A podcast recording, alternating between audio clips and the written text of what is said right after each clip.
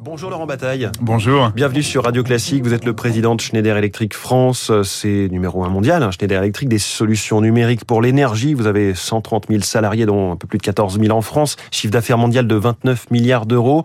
Avec la guerre en Ukraine, vous avez annoncé euh, la semaine dernière la cession de vos activités en Russie. Mais vous maintenez vos objectifs 2022. Comment c'est possible? Alors en effet, on a annoncé euh, un projet de cession de nos activités russes euh, à notre management local. Euh, d'abord, je, voudrais revenir sur le pourquoi. Euh, depuis le démarrage de la crise, on, s'est essentiellement focalisé sur nos employés en Ukraine déjà. On a à peu près 150 employés en Ukraine. Et puis euh, en Russie.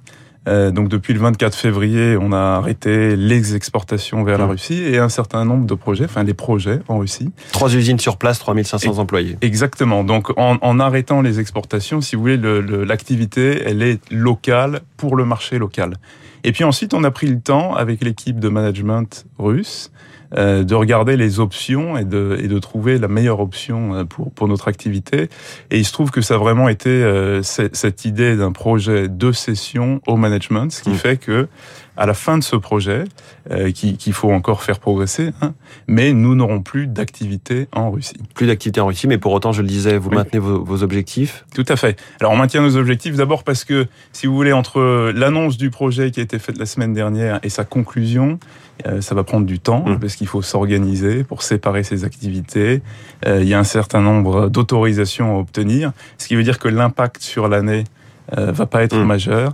Le deuxième point, c'est qu'on est dans un contexte euh, de, de, demande de toute façon mondiale qui est soutenue, euh, voilà, et donc ça nous permet de toute façon de continuer une croissance robuste globalement. Alors quel est l'impact de cette euh, crise de l'énergie, cette formidable hausse des prix depuis cet automne, hein, bien avant la guerre en Ukraine? Vous n'êtes pas forcément dépendant directement des cours, mais vos clients notamment, fournisseurs d'énergie, votre production aussi peut-être?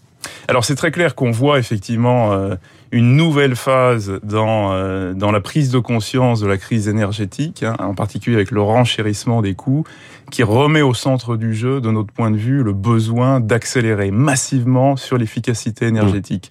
D'abord, euh, avec la sortie progressive de la crise Covid, on avait vu déjà une prise de conscience sur les enjeux climatiques. Hein, on l'a vu en France, ça s'est traduit par la publication des scénarios énergétiques pour 2050 une volonté d'électrifier l'économie, mmh. Mais également d'économiser de l'énergie. On parlait de 40% d'efficacité énergétique mmh. sur le marché français. Maintenant, qu'est-ce qui se passe? Bah évidemment, il y a beaucoup plus d'intensité dans, dans, dans, ce besoin de changer parce qu'il y a un vrai un renchérissement et puis des questions même sur la stabilité de l'approvisionnement en énergie. Donc les gens se disent, il faut que j'utilise moins d'énergie. Mais donc là, c'est plutôt une opportunité, ce que je comprends pour une, vous. C'est une vous opportunité. subissez pas une hausse de vos coûts comme euh, à peu près tout le, le, reste de l'économie? On en subit aussi. Hein. Bien sûr, on a beaucoup d'usines, donc, donc on le voit hein, nous-mêmes dans nos propres bases de coûts. Mais je dirais aujourd'hui, nous, notre métier, c'est effectivement de, de, faire des solutions d'efficacité énergétique. Donc, on voit cette accélération de la demande et de la prise de conscience des clients. Donc, c'est vrai que c'est avant tout une opportunité euh, dans nos activités. Et dans, ce, dans cette équation globale, il y a une pression, donc je le disais, sur les tarifs en amont, en aval peut-être. Est-ce que vous avez besoin d'augmenter vos tarifs? Est-ce qu'il y a une pression en interne aussi sur les salaires, comme on le voit dans d'autres grandes entreprises? Alors ça, c'est pas que l'énergie. Hein, de façon générale, on entend parler de l'inflation. C'est vrai que les, les chaînes d'approvisionnement mondiales euh, ont un certain nombre de goulots d'étranglement, mmh. par endroits sont désorganisés, par exemple pour le transport, et tout ça entraîne un surenchérissement euh, des, des coûts qu'il faut absorber. Et nous, effectivement, euh, on y fait face et donc on doit travailler sur nos prix également. Alors Laurent Bataille, président de, Schneider Electric France, pour ceux qui ne connaissent pas bien votre activité, vous êtes au cœur euh, du bâtiment, de l'industrie en général, ça va des tableaux électriques au data center, mais aujourd'hui vous ne parlez plus seulement de, produits physiques euh, que vous vendez, mais aussi vous faites une sorte de pivot dans le, les consultants finalement, le consulting. Alors le consulting, le software, de façon générale, effectivement, nous, nos racines, c'est dans le produit. Hein historiquement, on a été euh, beaucoup vendeurs de produits et on va continuer, on en est très fiers. D'ailleurs, on continue d'innover. Une des dernières innovations qu'on a annoncées, c'est celle de décarboner nos produits pour la moyenne tension ou la mmh. haute tension en, remplaçant un gaz qui était très carboné par de l'air. Et ça, c'est une vraie innovation. Ça nous a pris plus de 10 ans pour la mettre au Alors point. ça paraît tout bête. Ça paraît mettre de l'air. Mais, mais ça montre que l'innovation, elle est encore là pour permettre de décarboner l'économie, y compris dans les produits. Au-delà des produits, Ça fait effectivement maintenant plus d'une dizaine d'années qu'on a beaucoup développé notre activité de logiciel, de software, hein, de digital. Pourquoi? Parce que ça permet d'améliorer, par exemple, l'efficacité des procédés euh, industriels ou de mieux automatiser les bâtiments et donc d'économiser des ressources et de l'énergie. Et là, on innove avec ce qu'on appelle les big data, de l'AI, donc des algorithmes qui permettent à tous ces softwares de mieux, voilà, de mieux marcher. Et puis finalement, le conseil.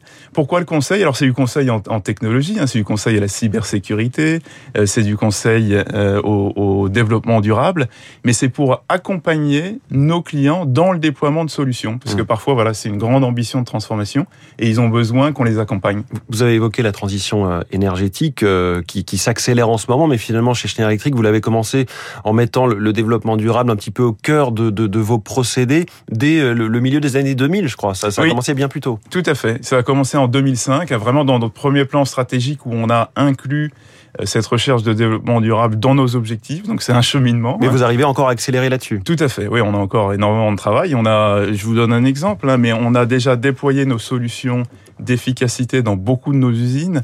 Donc on a beaucoup d'usines qui aujourd'hui utilisent moins d'énergie.